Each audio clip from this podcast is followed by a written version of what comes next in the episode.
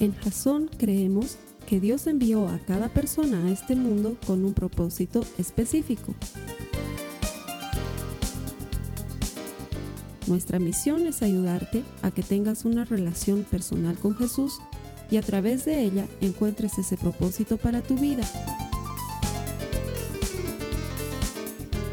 Queremos ayudarte a alcanzar ese propósito. Es nuestra oración que este podcast te ayude a tener visión, a tener jazón.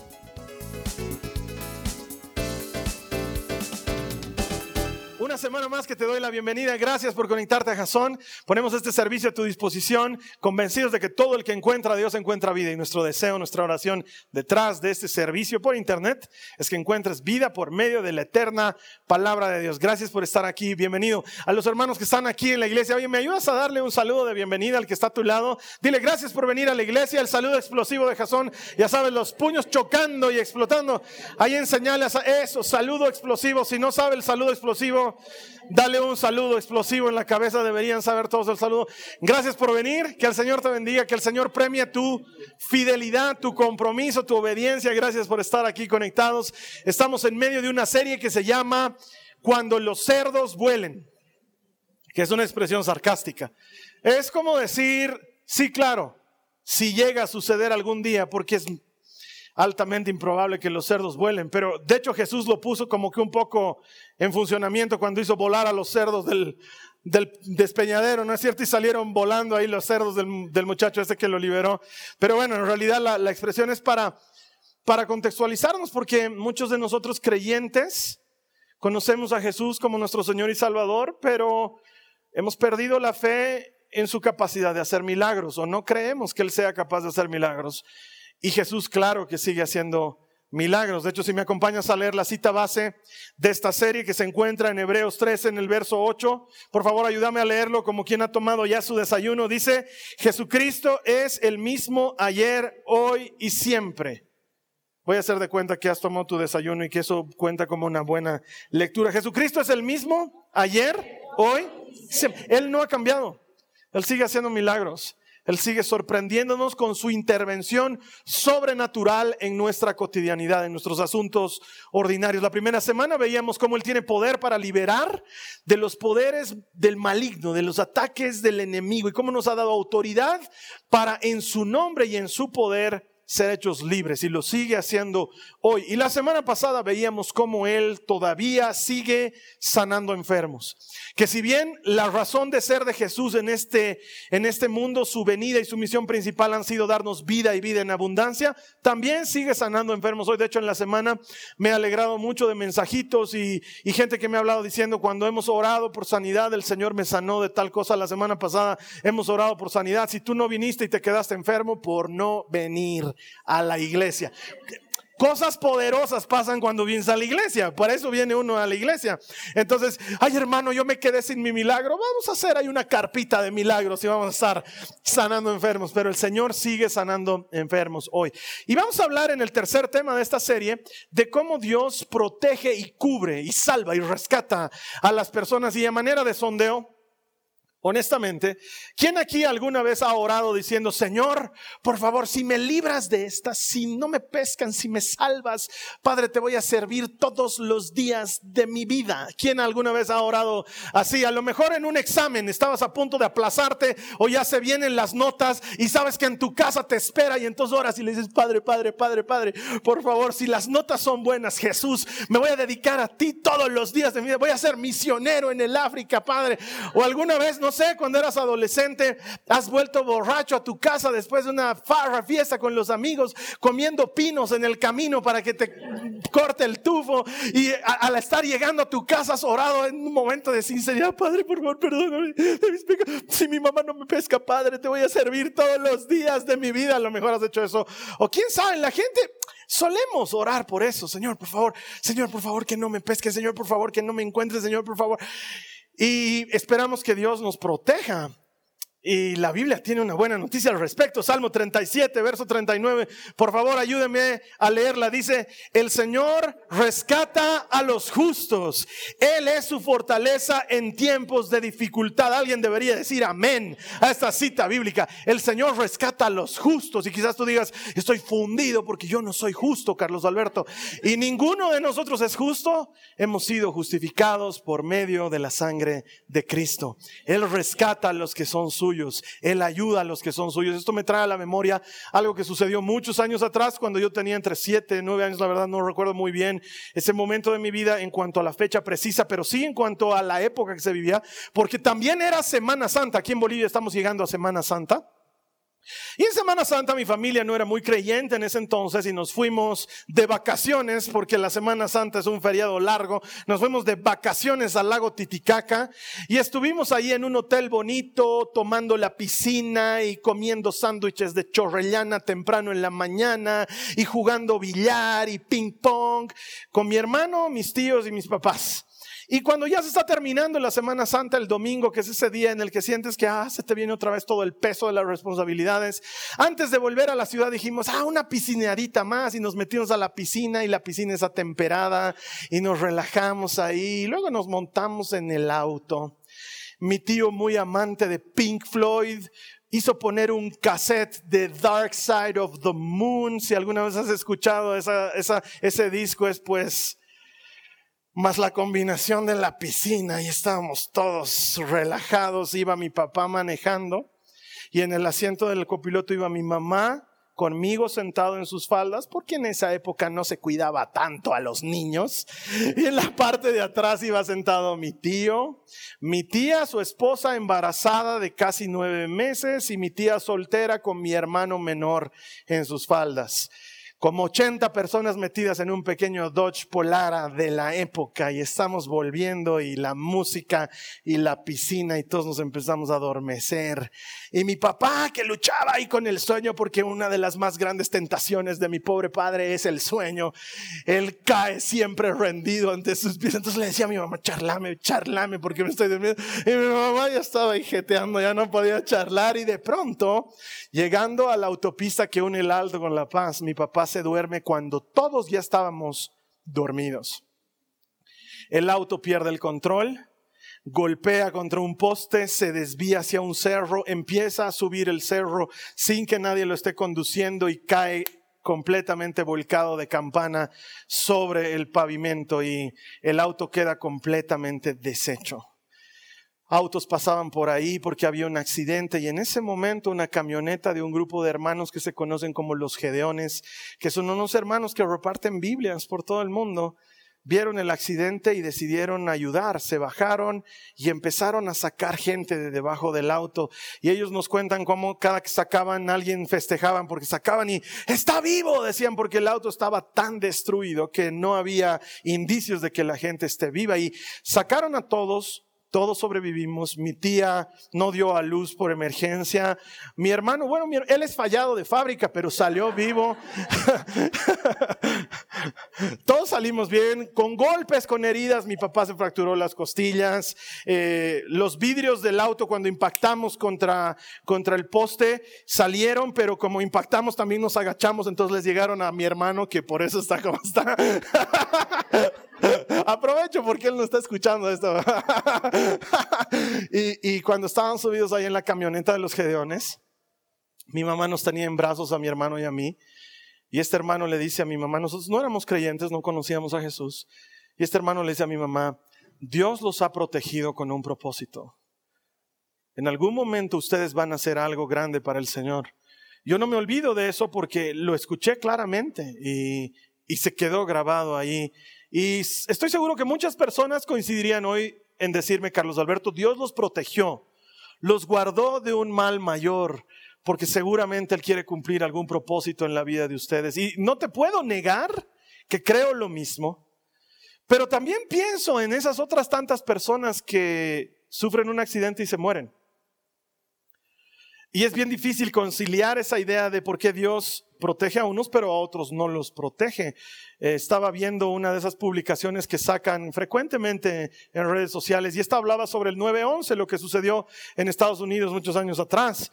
Y cuenta, e, era un mensaje motivador, porque decía, estaba John que salió tarde de su casa y porque salió tarde no pudo tomar el metro y no tomó la conexión correcta y se salvó de entrar en el avión que iba a estrellarse en una de las torres gemelas y, con eso libró su vida. O estaba Denalin que eh, la, la máquina de café no funcionaba y eso la hizo demorar y no llegó a tiempo a su oficina en las Torres Gemelas y como no llegó a tiempo, ese día se libró de morir en el accidente y empezaban a contar de varias personas. El objetivo del mensaje era decirte cuando sufras un retraso, cuando sufras una incomodidad, no te asustes porque eh, está, está siendo prevenido de que sufras algo mayor, pero también me ponía a pensar inevitablemente de, no sé, pues de... Eh, Caitlin, que sí salió a tiempo y llegó a su trabajo en las Torres Gemelas y ese día murió. O Robert, que sí se subió al avión que tenía que subirse y se estrelló en contra del Pentágono. O sea, eh, ese mismo día hubo gente que no murió y ese mismo día hubieron personas que murieron. Y los que no murieron dan gracias a Dios y dicen, gracias Señor, me protegiste. Y los que murieron, ¿qué pasó con ellos? No los protegió, no estaba Dios en ese asunto. Y en Jasón nos gusta hablar la Biblia de verdad. No nos gusta venderte un evangelio falso de prosperidad y del mundo de frutillita donde todo es color de rosa y no le pasa nada a los cristianos porque el mundo es un mundo real y Jesús dijo que en el mundo hallaremos aflicción y probablemente tú estés pasando por una de esas aflicciones en este momento. Pero entonces, Carlos Alberto, ¿de qué nos vas a hablar? Los milagros de protección existen, pero quiero conciliar la idea de ¿Por qué Dios protege a unos y a otros no? Porque a veces parece que sí y otras veces parece que no. Porque la Biblia siempre tiene una respuesta al respecto. Y el principio del que quiero que partamos es el siguiente. Lo tienes ahí en las notas de la prédica, pero te animo a que tomes notas en las notas de la prédica. Mira, antes, mucho antes de que tengas un problema, Dios ya tenía un plan. Te lo vuelvo a decir, mucho antes de que tú tengas un problema, Dios ya tenía un plan. Mucho antes de que hubiera el diluvio y la tierra se inundara por completo, Dios ya lo tenía a Noé y tenía el plan del arca para salvar todavía la humanidad. Mucho antes de que Jonás cayese del barco, Dios ya tenía un pez listo para tragárselo. Mucho antes de que Israel se viese arrinconado entre el ejército de Faraón y el Mar Rojo, Dios ya tenía la manera de hacerlos cruzar por medio del Mar Rojo en seco. Mucho antes de que enfrentes un problema, Él ya tenía un plan. Todo comienza con entender eso. Porque sabes qué? Dios tiene poder para proteger. No, alguien no me ha escuchado. Dios tiene poder para proteger. Él todavía sigue mandando ángeles que abren calabozos y sacan libres a las personas. Él tiene el poder para tapar la boca de los leones y calmar su hambre mientras hay uno de los suyos caminando entre leones en una fosa. Él todavía tiene poder para calmar tormentas aun cuando parezca dormido dentro de la barca. Él tiene poder para librar. Eso es indiscutible, porque mucho antes de que tú tengas un problema, Él ya tenía un plan. Pero la historia que te quiero contar hoy nos va a ayudar a casar las dos ideas. La de a veces ayuda y a veces no ayuda y por qué y entenderlas bien. Resulta ser que Pablo y Silas habían ido a predicar a unas ciudades en Asia. Y están predicando en esos lugares. Y de pronto una muchacha que la Biblia dice que tenía espíritu de adivinación, se autonombra sin que nadie le invite, jefa de campaña, promotora RPP de los predicadores y se pone, sí, mientras ellos estaban predicando, ella estaba ahí cerca de la gente y empezaba a invitar a la gente, acércate, señor, acércate, soldado Cholita, acércate, ven, no te vamos a asustar, ven, acércate, mamita, ven, con confianza, acércate. Los predicadores del reino, los enviados del Señor están aquí predicando. Y al principio Pablo y Silas la miraban así con cara de, de aquí, qué buena gente, ¿no? Pero, pero como ella andaba todo el día, ya pues acércate dos por uno, dos por uno, acércate a los predicadores del reino. Llegó un rato en que Pablo se cansa y la mira y le dice, espíritu de adivinación. No sé si lo dijo en ese tono, pero igual sacó el espíritu. Dice que el espíritu salió Y desde ese momento la muchacha perdió la capacidad de adivinar. Entonces adivinaba Carlos Alberto. O sea, ¿existen esas personas que pueden adivinar? Te pueden adivinar el pasado, no el futuro, pero esa es materia de otra predica. Es que de veras la gente, a ver, ya me entro un ratito en esto. Es que la gente va donde el que le lee las cartas y dice, sorprendente, sabía todo de mí. Me ha dicho, vos seguro has terminado con tu ex. ¿Cómo sabía Carlos Alberto? No existe una sola persona en el universo conocido que vaya a un lector cartomántico, todos esos eh, trabajadores de ese oficio, y que se siente y le lean las cartas y le diga, ah, ah, no, mira, no, tu vida está bien. No, no, no tienes nada. No, ni siquiera te puedo cobrar porque estás bien. Andate tranquilo. No pasa así. Siempre que te abren la carta es a muerte. Envidia. Alguien te ha hechizado. Vas a tener que lavarte con hierbas. Claro, siempre, es así. Y saber tu pasado, qué de maravilloso tiene. O sea, si yo te tengo de contacto en Facebook y en Instagram, lo sé todo de ti, con pelos y señales, sin necesidad de adivinar nada de estas cosas. Y es que nuestra mente juega como que, ¡Ah! a lo mejor son mentiras. Y bueno, esta mujer tenía ese espíritu de adivinación y lo pierde el espíritu de adivinación y era esclava. Y como era esclava, todo lo que ganaba de dinero por adivinar iba a sus dueños y los dueños acaban de perder la gallina de los huevos de oro. Entonces están furiosos con Pablo y con Sila y sin siquiera escuchar razones, sin siquiera dialogar, los llevan delante de las autoridades y ahí es donde entra el versículo que te quiero leer en Hechos 16, 22 en adelante. Enseguida se formó una turba contra Pablo y Silas. Y los funcionarios de la ciudad ordenaron que les quitaran las ropas, estaban desnudos, y los golpearan con varas de madera, o sea, los agarraron a palazos los golpearon severamente y después los metieron en la cárcel. Le ordenaron al carcelero que se asegurara de que no escaparan, así que el carcelero los puso en el calabozo de más adentro y les sujetó los pies en el cepo. Pablo y Silas fueron golpeados con palos por estar predicando el Evangelio. Alguien puede decir, es que no es justo.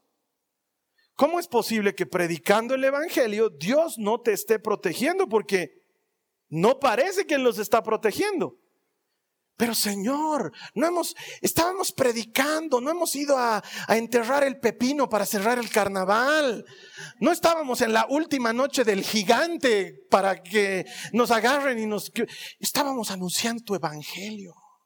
Igualito, igualito nos han agarrado a palazos. ¿Por qué Dios no lo estaba protegiendo allá a Pablo?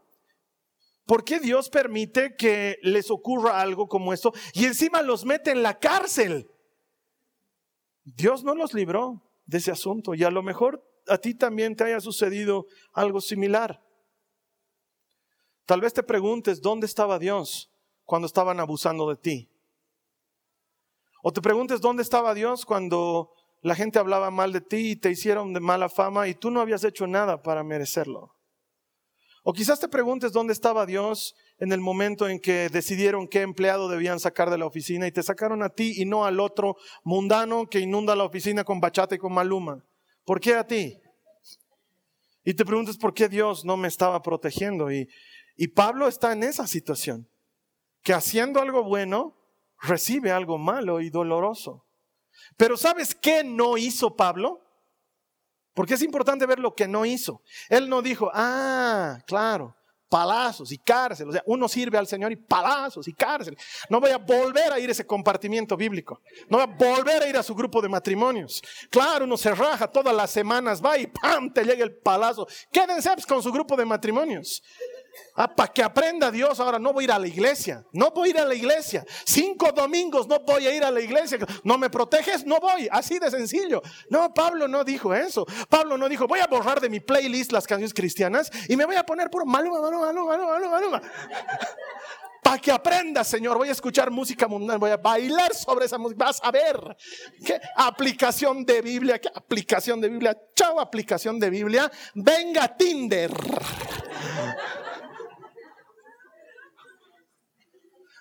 Pablo no hizo eso. La respuesta de Pablo fue completamente distinta.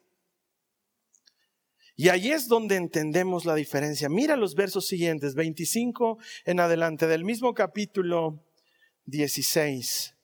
Alrededor de la medianoche, Pablo y Silas, ¿qué dice que estaban haciendo?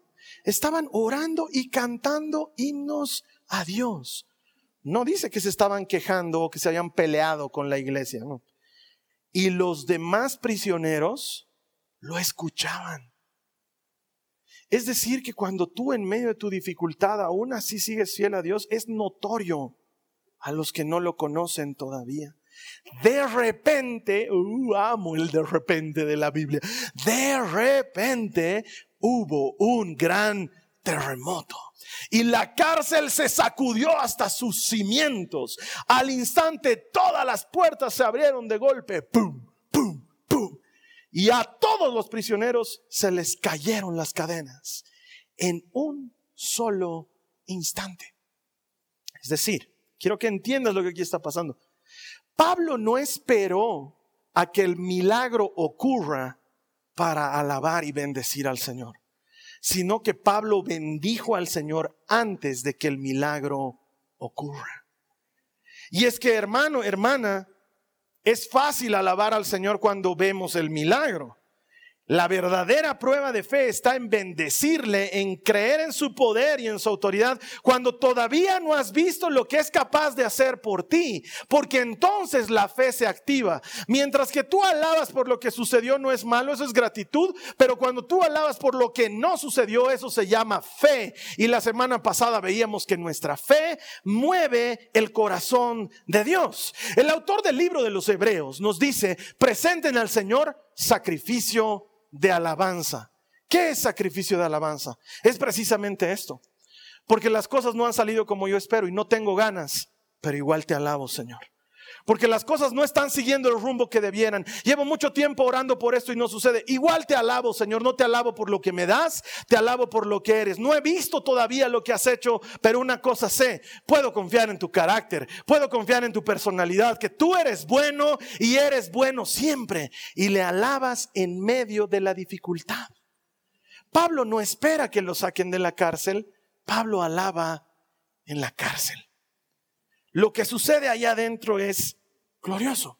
Y quizás alguna vez ya te he contado la historia, pero no importa, amo esta historia, entonces la voy a contar otra vez. Están ahí los dos, Silas y Pablo. Y uno de ellos empieza a cantar, y a veces hay hermanos desorejados en la iglesia.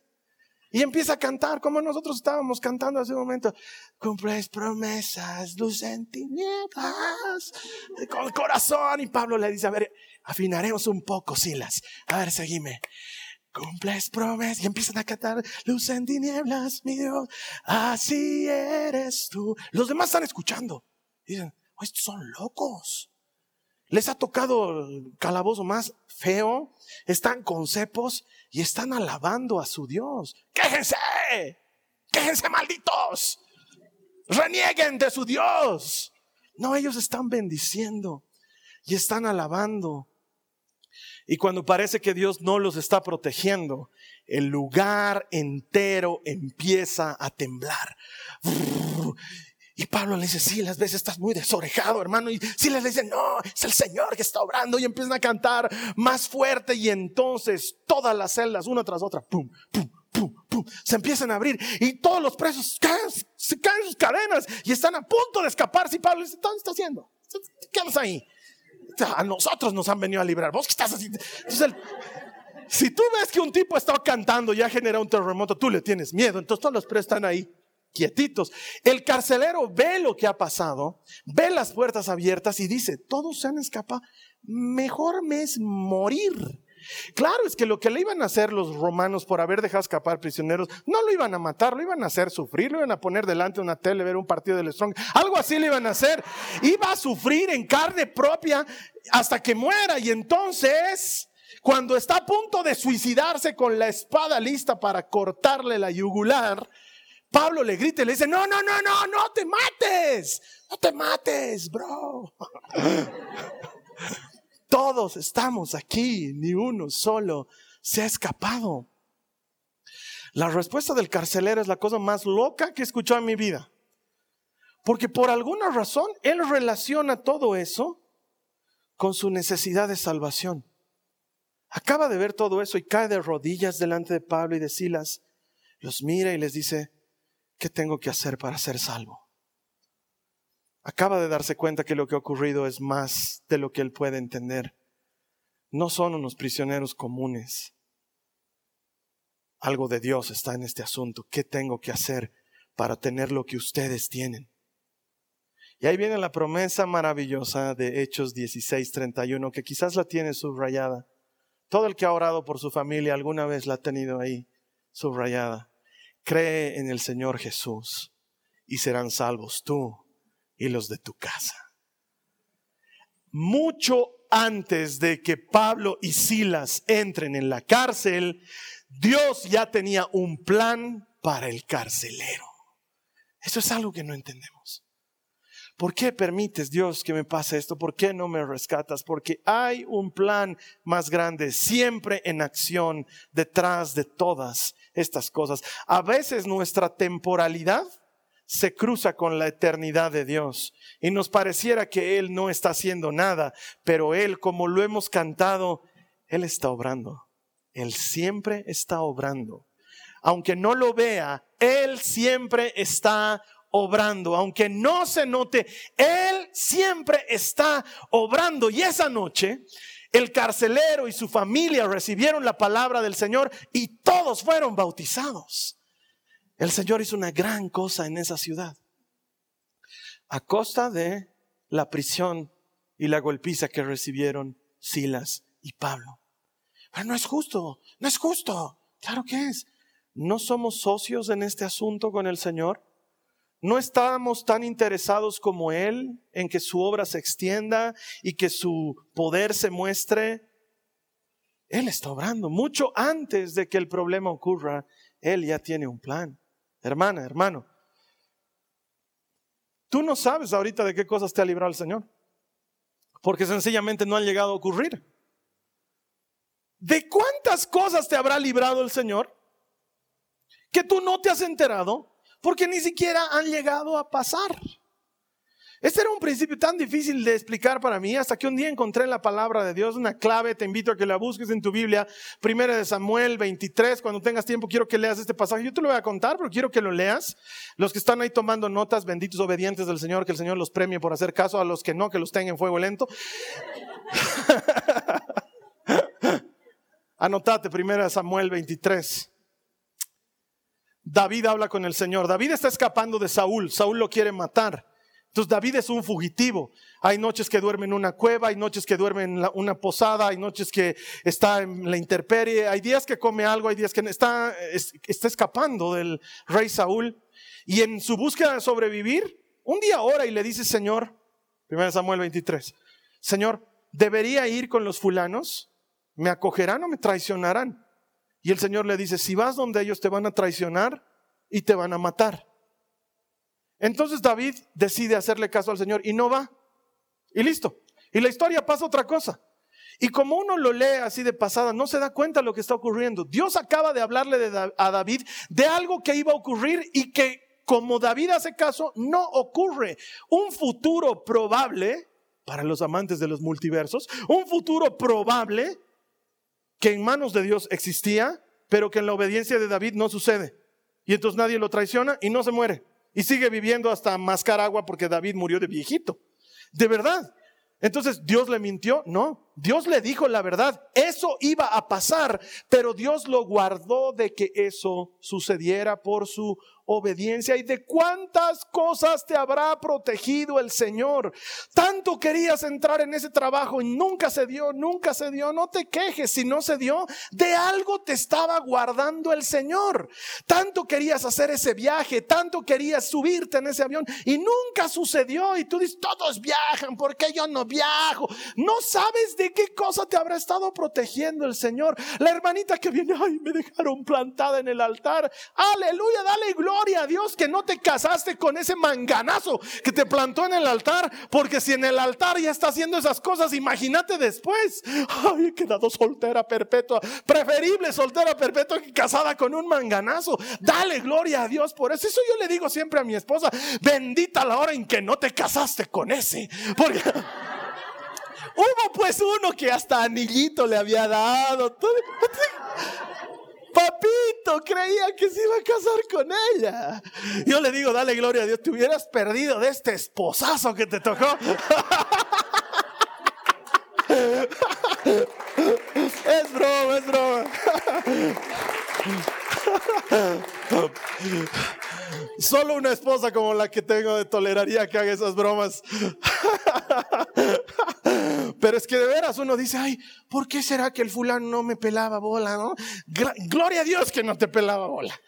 Porque no sabes en qué te hubieras metido. El Señor te está protegiendo, Él te está cuidando, aunque no lo veas, Él está obrando, Él está detrás de todas esas cosas. Lo que pasa es que a veces nuestros planes temporales no se alinean con el propósito de Dios. Y entonces da la impresión de que no nos está protegiendo, porque ahí lo tienes a Pablo. Pablo tenía todo para quejarse, él podía decir, un ratito Señor, creo que hay preferencias aquí.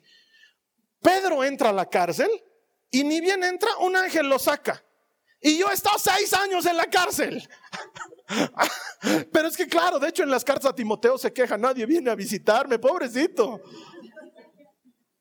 Es que es verdad. Pedro entra a la cárcel, el ángel ya está ahí despertando, vámonos, vámonos.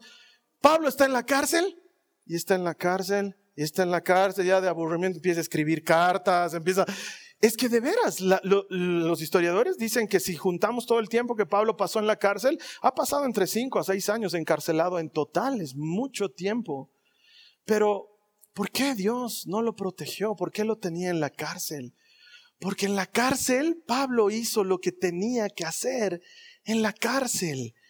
Sin la cárcel de Pablo nosotros no tendríamos Filemón no tendríamos Colosenses, no tendríamos Filipenses, la carta más alegre de la historia de un tipo en cepos, que con autoridad escribe y dice, estén siempre alegres, no se preocupen por nada, den gracias por todo. Eso es lo que sucede.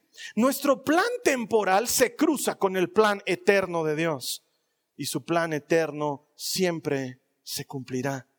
Y eso no significa que no te esté protegiendo. Mira, Pablo fue salvado de un naufragio.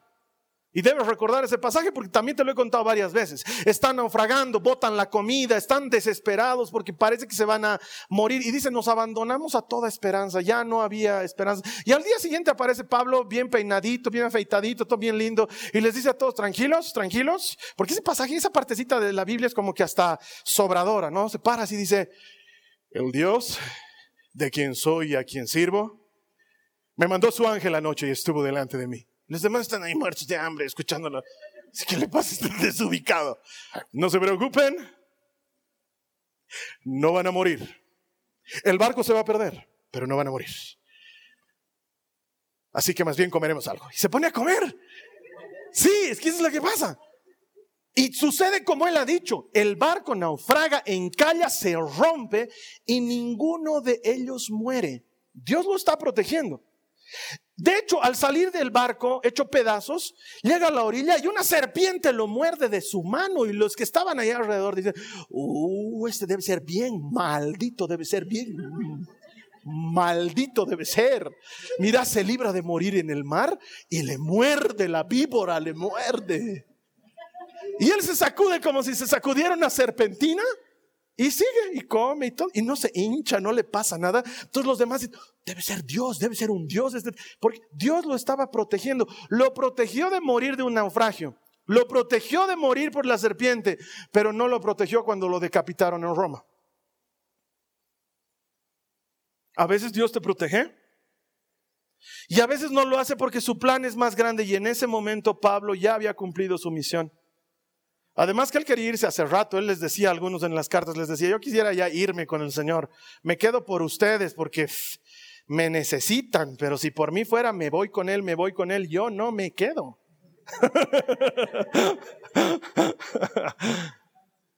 De hecho, todos los apóstoles murieron así, salvo Juan, que se murió de viejito, pero no se murió de viejito feliz, porque Juan sobrevivió a ser quemado en el aceite, lo metieron al aceite y no murió. Entonces, seguramente en la visión del Apocalipsis, él era uno más con los monstruos del Apocalipsis, porque este, estaba todo quemado, claro. Se murió de viejito. A Pedro lo crucificaron, a Andrés lo crucificaron, a Tomás le clavaron dos, dos lanzas. O sea, eh, en ese momento Dios no los libró. Y ya te he dicho, no es por mala onda, la semana pasada te he dicho, spoiler alert, te mueres al final de la peli. Todos nos vamos a morir. Y de eso el Señor no te va a librar, pero te va a proteger hasta antes de que eso suceda seguro, mientras se cumpla su plan eterno. Entonces hay ocasiones en las que Dios te protege y te guarda, pero tal vez también te ha pasado como sucedió el año 92 cuando uno de mis compañeros de colegio, el mejor alumno, alguna vez te lo conté, festejando que había sacado la mejor nota del colegio, eh, se fue a jugar Wally, se fue a hacer deporte, no se fue a emborrachar ni nada de eso. Y volviendo de jugar Wally toda la tarde se durmió en la movilidad en la que iba y una persona drogada en su auto lo chocó y lo mató. ¿Y, por qué no lo protegió? Uno dice, tenía una juventud brillante y tenía el futuro por delante. Y la semana pasada te conté, voy y oro por una niña con meningitis y se salva, pero también oro por otros bebés y se mueren. Y pasa, ¿y por qué Dios a ese no lo protegió y a este otro sí? Y no entendemos el plan eterno de Dios. No entendemos que antes del problema Él tiene un plan. ¿Y duele? Sí, duele. ¿Te destroza el corazón? Sí te destroza el corazón. Pero dolido y destrozado, le alabas. Le bendices por quién es Él. Confías en su carácter y en su bondad. Este mundo es temporal, pero la eternidad es mucho tiempo, no lo podemos ni siquiera entender. No te alabo por lo que me das, Señor. No te alabo por lo que haces, te alabo por quién eres tú. Te alabo por lo que hiciste en la cruz del Calvario. Hermana, hermano, lo que Jesús ha hecho en la cruz del Calvario fue suficiente. Aún Él no nos hiciera ningún favor más, aun cuando Él no nos diera nada más, aun cuando Él nunca respondiese una oración nuestra, Él ya hizo en la cruz lo que nosotros no podíamos hacer. Tú y yo tenemos entrada directa al trono de la gracia por lo que ocurrió en la cruz del Calvario. Jesús no nos debe nada, nosotros le debemos todo a Él. Él no está obligado.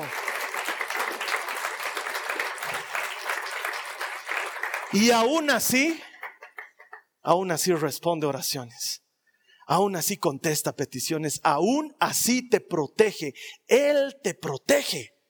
Entonces, ¿qué debemos hacer, Carlos Alberto? Tú seguí orando por protección. De hecho, Jesús nos enseñó a orar por protección cuando nos enseñó el Padre nuestro. Al final el Padre nuestro dice, líbranos de todo mal. Eso es protégenos, eso es guárdanos, eso es cuídanos. Pídele que te proteja, porque Él lo está haciendo detrás de bambalinas, está obrando en tu favor. Aun cuando no lo veas, Él te está cuidando, Él te está protegiendo. Ora por tus hijos. Señor, mandales ángeles a mis hijos, guardalos en todos sus caminos. Ora por tu esposo, Señor, cuando va de viaje, cuando sale de viaje, cuídalo, cuando sale a la oficina, guárdalo. Es un loco, maneja como desgracia. Señor, en el nombre de Jesús, que le pongan una buena multa, Padre, para que aprenda. Ora por estas. ¿Por qué no? ¿Por qué no? Para que aprenda. Puedes orar por esas cosas para que el Señor proteja. Yo cuando me subo a un avión y lo hago con relativa frecuencia en el avión, le digo, Señor, llévame con bien y tráeme con bien. Que lo que me estás llevando a hacer dé fruto y que cuando vuelva les dé alegría a los míos. Ora porque el Señor te proteja porque Él te va a proteger, pero a, veces no protege. Tú confía en su carácter, confía en su amor, confía en su personalidad, que Él es bueno y es bueno siempre. Ora porque Él saque las cosas a la luz. Ora porque se descubran las cosas que se están haciendo por debajo. Porque las mejores enseñanzas de la vida las aprendes cuando te pescan. Entonces ora porque los pesquen. Sí, que los pesquen. Si mis hijos están haciendo algo malo, Padre, que los pesquen en el nombre de Jesús. Si mis hijos están andando por mal camino, Padre, que los encuentren en el nombre de Jesús. Porque las mejores conversiones ocurren cuando pasan esas cosas. Cuando de la oreja al regimiento 4 por estar manejando borracho, papi, estoy en la cárcel. Que lo pesquen, Padre, en el nombre de Jesús que aprenda la lección. Y el Señor se va a encargar de proteger y guardar lo que Él tiene que proteger y lo que Él tiene que guardar, porque sus no protecciones son causa de las mejores cosas que ocurren en la vida. Porque antes de que tengas el problema, Él ya tenía un plan. Años atrás, antes de que Jasón exista, mi esposa y yo estábamos en otra congregación. Y teníamos, si bien hemos sido felices y hemos crecido bien y amamos y respetamos mucho el lugar donde hemos crecido, teníamos diferencias con otros hermanos porque teníamos diferencias doctrinales. Y se enojaban con nosotros. Y de pronto, en esas luchas y en esas pugnas apareció una persona que estaba a cargo de muchas reuniones que empezó a hacerle un ataque directo a mi esposa. Pero ya no por debajo, ya no dicen que han dicho que no, de frente. Carla esto, y Carla el otro, y a ponerla en evidencia para que se la vea como desobediente, y ella no estaba desobediendo, desobedeciendo, y nosotros orábamos al Señor, le decíamos, Señor, ¿por qué no nos proteges? ¿Por qué no la guardas a la Carly? ¿Por qué no la cuidas? Y no, los ataques cada vez eran más fuertes y los ataques eran más directos y nos vimos solos. Y a raíz de todos esos ataques salimos de esa congregación y a raíz de todos esos ataques y de no tener congregación comenzamos un pequeño ministerio que se llama Jason. Y ese pequeño ministerio ya ha cumplido 10 años. Y si ese ministerio en alguna manera ha bendecido tu vida, qué bueno que Dios no nos protegió en su momento de esos ataques porque no hubiera habido Jasón en este momento. Las no protecciones de Dios terminan siendo bendiciones porque la Biblia dice que Él dispone todas las cosas para bien de los que le aman. Puedes confiar en su carácter, puedes confiar en Él. Puedes confiar en Él. Y quizás me digas, pero es que Carlos Alberto, están hablando mal de mí. Y yo no he hecho nada. Qué bien que hablen mal de ti por no haber hecho nada, porque a Pablo le han dado palazos. Más bien a ti solo están hablando mal. A Pablo le han dado palazos. Él ha entrado a palos a la cárcel. Mira, con esto termino. Dios nunca prometió que te iba a proteger siempre. Nunca lo hizo. Pero ¿sabes qué sí hizo? Prometió, nunca te dejaré ni te abandonaré. Estaré contigo todos los días hasta el fin del mundo. Y si Dios está contigo, ¿quién puede estar contra ti? Esa sí es una verdadera promesa. No te enojes cuando parece que no te está protegiendo. No te resientas. La iglesia no tiene la culpa. Los hermanos no tienen la culpa. Y sabes que si escuchas Maluma, Dios no se va a enojar. Pero, eh, Carlos Alberto, felices los cuatro. Sí, yo sé, las matemáticas de Maluma están mal.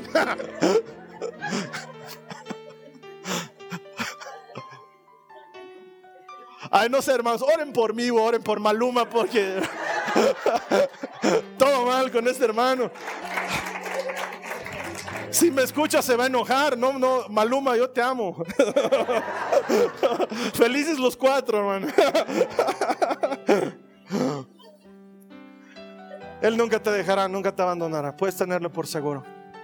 Y por eso el autor de las cartas desde la cárcel, el autor de las cartas desde la cárcel, él dice, nos tienen por muertos, pero estamos vivos.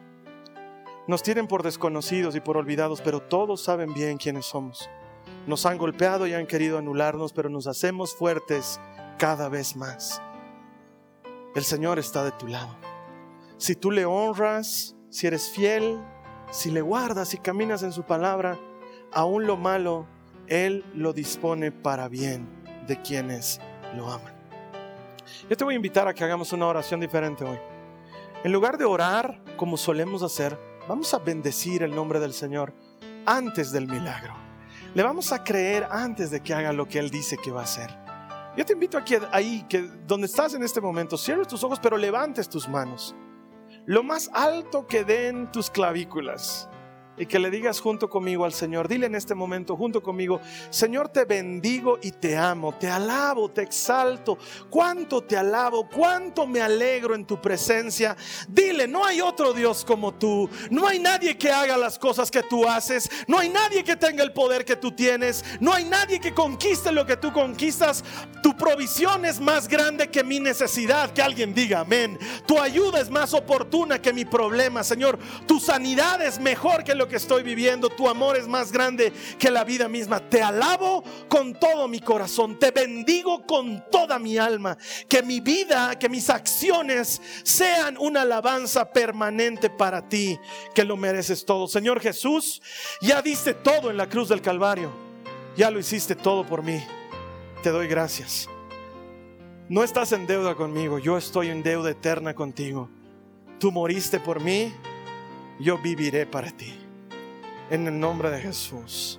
Amén. Amén. La siguiente semana, la siguiente semana aquí en Bolivia es Pascua y tenemos un mensaje poderoso de Pascua de Resurrección. Yo te voy a estar esperando. ¿Qué tal si invitas a alguien a que se conecte?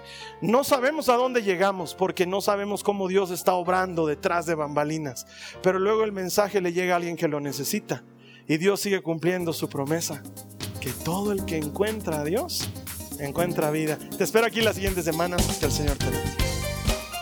Esta ha sido una producción de Jason Cristianos con Propósito. Para mayor información sobre nuestra iglesia o sobre el propósito de Dios para tu vida, visita nuestro sitio web www.jason.info. Allí encontrarás muchos recursos para animarte en tu relación con Dios, enseñanzas, nuestro blog, prédicas y mucho más. Te lo deletreamos www.ja on.info. También puedes visitarnos en nuestro sitio en Facebook www.facebook.com barra Que Dios te bendiga abundantemente. Muchas gracias.